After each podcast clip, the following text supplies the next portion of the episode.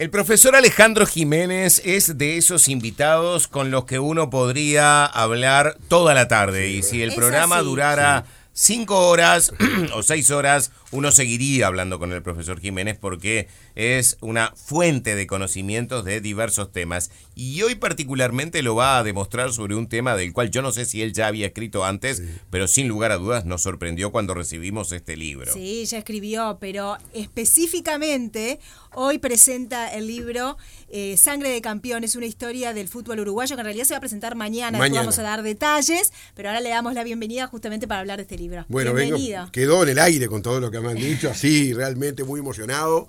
Eh, no, y además me encanta porque estoy acá y muchas veces me han llamado este, para hablar de temas históricos y la verdad digo que, recuerdo, yo recién hablábamos con Natalie, esto de, de mis primeros libros, por allá por el año 96, ya estar en, Robert me estaba llamando, o sea que han sido un apoyo importante para nosotros los escritores. Digo, podemos hacer un libro espectacular, pero si no se conoce, ¿no? Hoy están las redes también, bueno, pero si no hay prensa, ¿no? Como quien dice, esta que vengo recorriendo radios desde hace rato, este, no, no, a veces se pierde el material. ¿no? Y hablando de prensa, él es periodista deportivo. Sí, ¿Vos sabías fui. eso? Ah, no, pará, pará, pará, pará. Fui- fui- Atención, ¿eh? ¿Sos periodista No, deportivo, fui, vale? Fui periodista deportivo. Voy a, voy a aclarar más por qué, cómo fue la cosa. Creo que, a ver, gran parte de los colegas de, de ustedes, digo, si uno les pregunta en algún momento de su vida, fueron periodistas deportivos. ¿no? Sí. O sea, realmente. Yo tuve un pasaje por el, por el periodismo deportivo por allá por- de entre el 81 y el 91, fundamentalmente de prensa, prensa escrita. Y este. Y bueno, me, me gustaba el periodismo deportivo, me gusta el fútbol, soy muy futbolero. Yo, yo soy el de que se puede quedar mirando, o sea, eh, eh, cualquier... Más allá algo- del cuadro del que seas. del partido de la liga que sea, realmente. O sea que si un día se te corta el cable Sí, en tu casa, sí. te tienen que Yo internar, creo pasas que mal. No voy a pasar mal, yo creo que sí. Este, es más, creo que, digo, este, que eh, el, el- el- el fútbol a veces tiene esa eso que no es tan bueno de, de dividir en el sentido de que a mí me digo me pasa que mi, mi pareja de hace más de tres décadas no es muy futbolera. Y yo creo que incluso parte de esa época de periodismo, del periodista deportivo, porque ella me iba a esperar a la redacción del diario donde yo trabajaba, y en aquella época en la cual había que hacer el pie de foto, o sea, hoy Sí. los periodistas lo mandan por, lo mandan por mail, Claro, pero en aquella sí. época había que ir, escribirlo en máquinas de escribir, después venían los que lo pasaban para hacer ya la impresión, y este, me tenía que esperar que, hiciera, que estuviera la foto y que se hiciera este, hacer el pie de foto, o sea que a veces esperándome para salir, no cuando éramos novios, me acuerdo, hace muchos años, que coincidió con mi época de periodista deportivo, este, en donde también tuve bueno, grandes amigos que incluso algunos de ellos son hoy, digo, caso de Eduardo Rivas, por ejemplo, con- trabajé con Eduardo, tipazo. Este, sí. Después, este, bueno, y esta foto es de Fernando González, otro fotógrafo. La contratapa del libro. Sí, que es la foto de Uruguay en, y gana el, el- el equipo que empieza jugando en, en aquel mítico partido de Sí. julio del 2010. Fernando, que era fotógrafo de, de- de- hoy de Tenfield y que era fotógrafo de, de- de aquel, de aquel diario, que yo trabajaba, era el diario La Hora, ¿no? Era, eh, y el padre de Fernando, todos sabemos que es Aurelio González, también, el, el fotógrafo, aquel famoso también, del popular, bueno. Eh, y bueno, y otra gente, por supuesto, que eh, amiga, que hoy, incluso alguno escribe acá. O sea, por ejemplo, Rómulo Martínez Chenlo le pedí, le pedí que me escribiera algo sobre fútbol interior. Y Jorge Burgel sobre fútbol femenino, ¿no? Porque son dos, como quien dice, dos temáticas relacionadas al fútbol que hasta no hace mucho no, no eran encaradas. ¿no? Robert es del interior, no sé, Natalie. Citadina, citadina. Citadina. Pero viste que, o sea, como que el fútbol, este, yo me acuerdo con, con dolor, me acuerdo que cuando que cubrí partidos para las ligas, el- para OFI, me acuerdo, para, el- para ir a OFI, que era una fiesta, era un fenómeno antropológico, ir a un, partido. Y me acuerdo que los relatores de, de, de eso, del departamento que iba me decían, sí, acá vienen a veces de, de- de la capital a, a- a transmitir un partido porque les falta un partido, digo, para... Para, llenar la agenda. Exactamente, y para la, la agenda para los sponsors, muchas veces. O sea, realmente, estamos hablando hace mucho tiempo. ¿no? Hoy ya hay otro, incluso los partidos. Bueno, hoy hay equipos del interior formando parte de la primera divisional Sí, del fútbol duda, uruguayo. sí, Alejandro, pero sí. antes vos habías escrito un libro con historias sobre fútbol. Sí, había hecho O sea que esta no es tu primera No, experiencia al La respecto. Pasión Laica, que fue el primer libro este, sobre fútbol en el 2007. Y bueno, y después este y había quedado allí este, este, un poco eh, a la expectativa. Y, al- y bueno, salió la posibilidad esta en la coyuntura, porque uno los libros son los libros son de coyuntura, o sea, hay que hacerlos en el momento que, que realmente puedan ser consumidos en el sentido de, de- de cuál es el, el- el momento. Y el momento es, es este, ¿no? Este, estamos a 24, o sea que vamos, vieron, vieron ustedes que se va haciendo la cuenta regresiva, ¿no? Sí, ya empezamos. Falta un mes para el, para el debut de Uruguay, que es el Sí. 24 de noviembre. O sea, Sí, sí. y bueno, y con Álvaro Rizzo decidimos este, que había que, que- que hacerlo ahora, ¿no? Este, venimos trabajando hace meses. Por suerte estuvo mucho tiempo antes, a veces los libros pasa de que se van demorando, demorando. Este libro hace como 10 días que está pronto y está en librería ya hace unos días.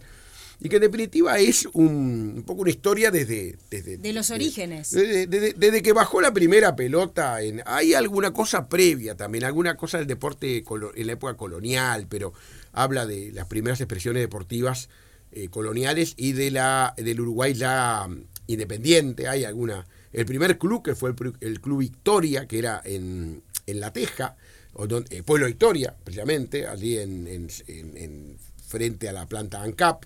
Bueno, ese fue el primer club eh, en, el, en el Uruguay, ¿no?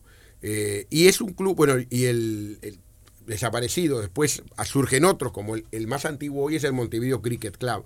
Pero en definitiva, digo, después cuando, ustedes imagínense cuando llegó el primer, la primera pelota, ¿no? Aquellas pelotas de cuero, ¿no? Que tenían este, como mm, estaban, tenían como una válvula que había que cabecearlas con gorra. ¿Se acuerdan que los jugadores jugaban con gorra por el Sí. tema de que lo- la pelota los podía lastimar?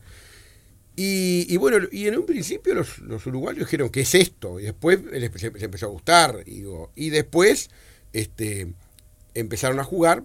Por supuesto, los primeros que jugaron fueron los ingleses, que traen... Habían o sea, venido a realizar las obras de, de trenes. de trenes, claro, estaba el tren. los puentes, digamos, todo lo que tenía que ver con la metalúrgica hacía que vinieran Vinieran trabajadores ingleses acá, que acá. fueron ellos los que en sus ratos de ocio comenzaron a jugar al fútbol. Y los marineros, los barcos también, y a su vez los colegios y los clubes británicos también Claro. traen esas primeras pelotas y empiezan a, a jugar. Y allí después, bueno, después se da un proceso en el cual otros eh, empiezan a querer jugar y ahí se da también de que otros eh, de clase pudiente en uruguayos dicen eh, que también quieren competir y ahí un grupo de jóvenes de la universidad dicen, bueno, queremos crear un club y por supuesto, ¿cómo le van a poner? Nacional, obviamente. Y sí, hoy está festejando Nacional, que vive un muy buen momento. ¿Y qué colores va a, to- a tomar? Los, los colores artiguistas, evidentemente. O sea, ahí está la, la explicación Claro. y de, de esas dos hoy... Este, No, eh, habla del Kurk también ahora, pues si no se te van a enojar. No, claro, no, yo eh, este, intenté, o sea, o trato de no entrar en el tema ese famoso del decanato, ¿no? Porque son las cosas que me preguntan, ah, el decanato. En definitiva, eh, digo, hay eh, una. un- o sea, si uno mira, por ejemplo, va al Museo del Fútbol, ve que hay afiches del 1900 Sí. en el cual era Kurk y dice mm, Peñarol Albion, recuerdo uno, que era Albion, fueron los primeros clubes que ahora volvió a jugar en primera, pero fue el primer club, ese sí, lo que pasa es que no tienen continuidad. Pero hay afiches que dicen, porque, pero además por un tema muy, de muy de simpleza o de simplificación. O sea, eh, en el grito, no digo, nadie va, iba a decir vamos arriba al Kurk, entonces vamos arriba a Peñarol, que era el nombre del barrio, porque además los clubes tenían una identificación barrial mucho más fuerte que la de ahora, ¿no? Evidente, hay algunos que la siguen teniendo, el otro día tuvimos un clásico Cerro Rampla para definir quién, quién subía, o sea, sí, sí. esas cosas, digo, esas eh, situaciones de, de enfrentamiento barrial, eh, era realmente, que porque el club, el, el fútbol se desarrollaba en los barrios y tiene una o algo muy favorable, ¿no? O sea, que a veces me preguntan, ¿y por qué el fútbol? Y digo, es la economía, o sea, ¿cómo, jugamos al fútbol? Eh, capaz que vos allá en, tu- en tus pagos, Robert, ¿te acordás? Era poner un, dos baldosas, hacer el Claro. arco, o Claro. poner dos bolsos, o dos eh, buzos que nos sacábamos. Las chancletas, ¿te o acordás? las chancletas. Ponías las chancletas a que, Eh, de- que- clavadas, que ¿sí, dele- no? delimitaban, Claro, delimitaban los, que- los, los palos, Claro. imaginarios, obviamente. Claro, porque- que pelota que podían ser de, de como decía el Zabalero, con cinco medias hicimos la pelota. Sí, o sí, sea, sí. o de plástico, me acuerdo haber jugado, de goma. O de cuero, ya cuando te regalaban la de cuero ya era, ¿no? Este, Soñabas con tener la número 5, ¿te Cla- acordás? Claro, a la número 5, o sea, todas esas cosas. Pero son, pero con poca plata. O sea, el, el- el fútbol se impone porque es barato. Es barato desarrollarlo, jugarlo, era barato. Y es muy simple. Hoy nos matamos, digo a veces, y los que somos ansiosos peor, cuando el bar demora, el bar, Sí, hablando sí, del de- video assistant ref- eh, referee, ¿no? Que es el, la El bar con V corta. Eh, ahí está. Porque realmente, ¿y por qué? Digo, eh, des- desnaturaliza lo que es el Desvirtuó un poco, el ¿no? juego. Sí. Desvirtuó un poco, sí, la inmediatez Sí, del juego, ahí la, está. la Eh, magia, digamos, que el, eso el error que aporta también Sí, claro, al claro. juego, ¿no? Pero por otro lado está lo de, ah, bueno, pero si lo tenemos y puede eso contribuir a la justicia del Claro. fallo. Lo que pasa es que la justicia en estos casos Sí. tiene mucho que ver con Sí, la plata sí, también, sí, ¿no? también, Sí. también. Hay, sí. hay un, a ver, hoy un jugador, por ejemplo, si es sancionado por Sí, sí. una por una falta, sí. Sanción muchas veces se convierte en algo que tiene que ver con lo pecuniario, ¿no? Mm. Claro. Sobre todo en el fútbol internacional. Ahora, en este libro, vos lo que haces es citar documentos o novelas algo, ¿qué Mm. no, haces? es más que, más que nada no- novelado, algún documento se cita, ¿no? Pero más que nada novelado. O sea, este, e incluso en algunos capítulos, yo en todos los capítulos pongo alguna columna, pongo alguna. eh, algunos las hice yo, otras se hicieron amigos. Pero, por ejemplo, hay. Yo voy a destacar dos que son. Bueno, habla, hablo sobre tema muy actual. Los álbumes de figuritas. En el origen. Ay, no lo de ahora. Tenés a una ni madre que está en hables. este momento en, Lo- un- en un ataque de pánico. Lo- los por eso. actuales, los, este, los, eh, lo- los nombro también, esta empresa que está ahora, la nombro, ¿no? También como origen de lo que era ya la, la multinacional, porque Panini es una multinacional. Es una multinacional, Antes sí, eran sí. de cada país. Sí, ¿no? sí. Los álbumes. Y hablo de la vestimenta también, o sea, la vestimenta del fútbol, cómo fue también evolucionando. Y, en, y me detengo en dos, per- dos personajes que fueron muy importantes en la historia del fútbol uruguayo, sin ser futbolistas, ni bueno. Uno es eh, Alfredo Testoni, que fue el fotógrafo Ah. de Maracaná. Y yo lo, lo comparo con este Blanes, y pongo el Blanes de Maracaná. Porque realmente si nosotros tenemos las imágenes identitarias de los 33 orientales, por ejemplo, ese el famoso cuadro en La Graciada, y que es un hito de la, de la identidad oriental, ¿por qué no las fotos de Maracaná sean un hito también de la identidad ya fotográfica y del siglo XX? No es un hecho político ni militar, pero es un hecho evidentemente que nos marcó como sociedad, sin ninguna duda, Sí, el claro. de Maracaná. ¿Y vos lograste publicar en el Sí. libro algún archivo Sí. de los de Testoni? Sí, este, no, pero me hice una, una, este, eh, hice una crónica, ¿no? Que también, o sea, no, no, no, no, está bueno siempre nombrar las fuentes, ha habido muy buenas crónicas. Eh, recuerdo alguna de Leo Barizoni, que es un fotógrafo También, sí, sí. muy bueno sobre, sobre Testoni. El hijo del cacho. El hijo de Cacho, hablando de fútbol. Sí. Eh, ¿Sabes qué te quería preguntar? Hay un capítulo que, que se llama La apropiación del juego, ¿no? sí. Yo no sé si sucede con algún otro deporte esto de el, el- el fenómeno social que se Sí. da, esto de que eh, el esto de embanderarnos, ¿no? Sí, sí, sucede con otro este eh, con otro deporte y por qué sucede tanto con el fútbol? ¿Porque es masivo o por qué? Yo creo que el fútbol tiene, o sea, eso que yo decía un poco lo que es la, la simpleza, ¿no? De entenderlo el fútbol, ¿no? O sea, de, de- de- de entender las, las reglas, o sea, este es, un- es muy simple de entender, es muy fácil de entender, pero a su vez también genera esa expectativa, a ver, de que puede prolongarse hasta el último segundo. O sea, eh, eh, hasta el último segundo estamos en la expectativa de qué puede pasar con el resultado deportivo. Pero con el básquetbol también pasa También eso. pasa, claro, sí, sí, sin ninguna duda. Este, ahora, hay, yo me acuerdo que una vez estuve, estu- estuve hablando de este tema con, con Rafael Baice, que es un sociólogo también muy importante, y que fue jugador de fútbol, y que fue técnico de fútbol, que decía que la diferencia es que él veía es que en el básquetbol el, el tanteo permanente como que era como lo que iba generando como era como descargas de la gente o sea. En cambio el fútbol puede estar no- o 90 minutos sin tener una descarga y en el último segundo o sea, eh, o Sí, sea, sí, sí, y sí. eso es real o sea cómo cómo y, y- y- y la emoción contenida se larga en el en el como dice la canción de no te va a gustar en el último suspiro no o sea y es así es real o sea en otros puede pasar el básquetbol, sí, quizás el básquetbol sea, por eso es nuestro segundo deporte más este, importante, ¿no? Pero el fútbol tiene eso de, de, de estar manteniendo la, la, la expectativa. Es verdad que hay partidos de fútbol muy malos y muy aburridos, ¿no? Nos ha pasado todo lo que vemos Sí. fútbol, decir, sé, voy a, pa, voy a cambiar esto porque la verdad que, digo, y estamos hablando igual de ligas importantes, o sea, no solo de, la- de las ligas uruguayas, ¿no? O sea, Claro.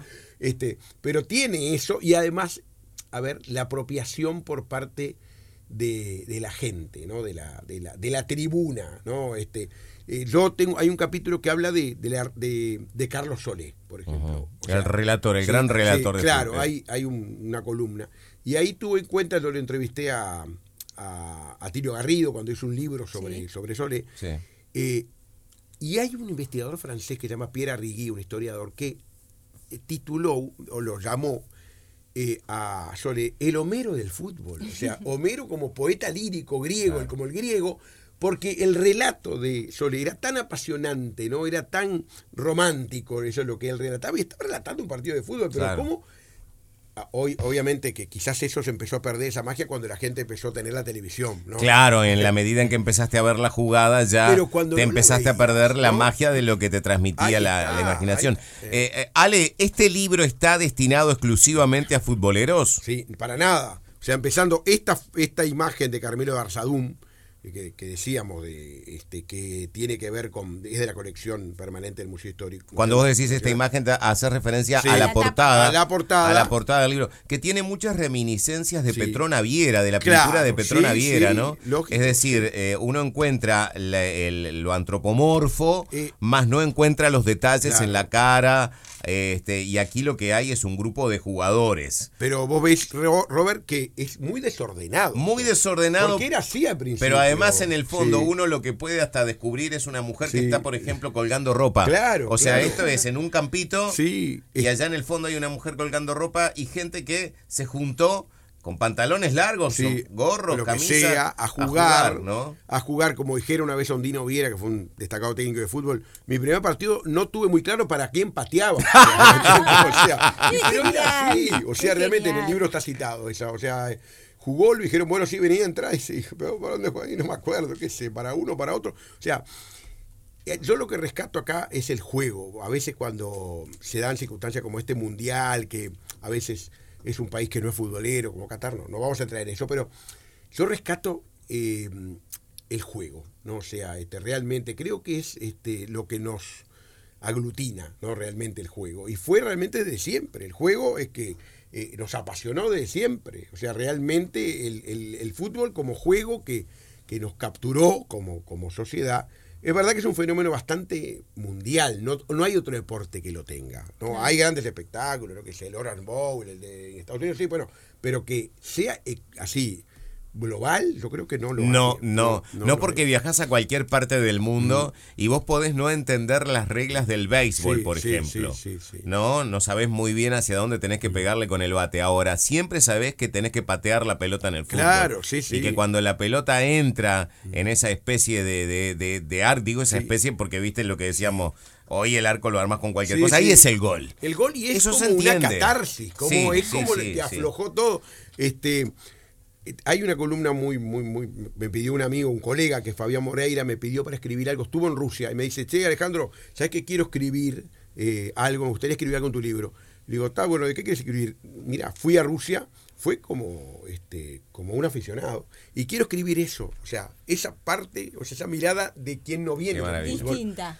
Y por ejemplo, el FanFest, por ejemplo, los FanFest, que ahora no sé cómo será, porque uh, todos sabemos que Qatar tiene toda una serie de, de, de- prohibiciones para todos los temas de consumo normas, de, sí. de normas, pero él decía que fue una experiencia preciosa por lo, por lo que rodeaba. O sea, Claro. y la gente a veces viaja y no, no tiene, viaja tiene entrada, no tiene entrada, pero va a toda esa movida que hay alrededor. Bueno, ¿no? acá el último evento deportivo, Sí. ¿te acordás que hubo la, un copa, la final de la Copa. La Las final Copas de- Libertadores. Está. Libertadores y Sudamericana. que se hizo el fanfest Sí. ahí en la zona de Punta Algo parecido a Carretas, ¿te eso. acordás? Que la gente iba solamente Sí. para descubrir ahí, aunque no tuvieran entradas para ir al espectáculo, pero iban para ver qué, había ahí. Sobre ¿no? todo la Libertadores, me acuerdo que entre Palmeiras y, y quién fue Flamengo, Flamengo ¿no? Sí, Flamengo, Flamengo, sí. Que ganó Que Palmeiras. ganó Palmeiras. Este, esa final fue tuvo ese signo, o sea, de, de que la gente venía, vinieron miles de brasileños y muchos veces de ellos no, no, no consiguieron entrada. Entonces, este, era ir a... Pero andaban por la calle, ¿te ir a, claro, ir a tomarse Se la- llenó todo, Sí, se sí. sentaban en los Sí. bares a comer, a Y- tomar y, algo. yo creo que ese tipo de situaciones solo las genera el fútbol. Es cierto. Eso es verdad. El, libro ya está a la venta. De Está a la venta hace días en librerías y este y bueno, mañana los espero. eh, Mañana presentación oficial. 19 horas en el Centro Cultural de España, Rincón 629. Eh, Sergio Gorsi y este, Gabriel Kirichi son los, los presentadores. Y vamos, metí una innovación, ¿no? porque siempre hay que meter este, una innovación a pesar de, de, este, de, de, por lo menos en el caso mío, que ya, ya paso los 60, ¿no? Este, qué vergüenza, estoy diciendo esas cosas al aire. este, eh, eh, y es, voy a poner, eh, va, va a estar un- va a haber un DJ, ¿no? Un Ah, mirá. DJ que va a mezclar canciones Ah, y va y grito de gol también. Oh, Qué bueno. claro, eh. claro, si Bueno, tenemos una cantidad impresionante de Sí, canciones. y Está voces bueno. vinculadas, por favor, Sí. tanto al relato Sí, como... sí. La voz del estadio, por Sí. ejemplo, ¿eh? es una Es- voz emblemática de Y nuestro el, país. el sonido del tablero electrónico cuando se, se Claro. cambiaban con la mano, no sé si lo- yo lo No, yo no- eso no lo sé, Era un gol de, en tal partido, gol de. Qué maravilla. O sea, todo eso son. eh, bueno, yo no llegué a ver las banderitas que dice mi papá, por ejemplo, tiene 95 años.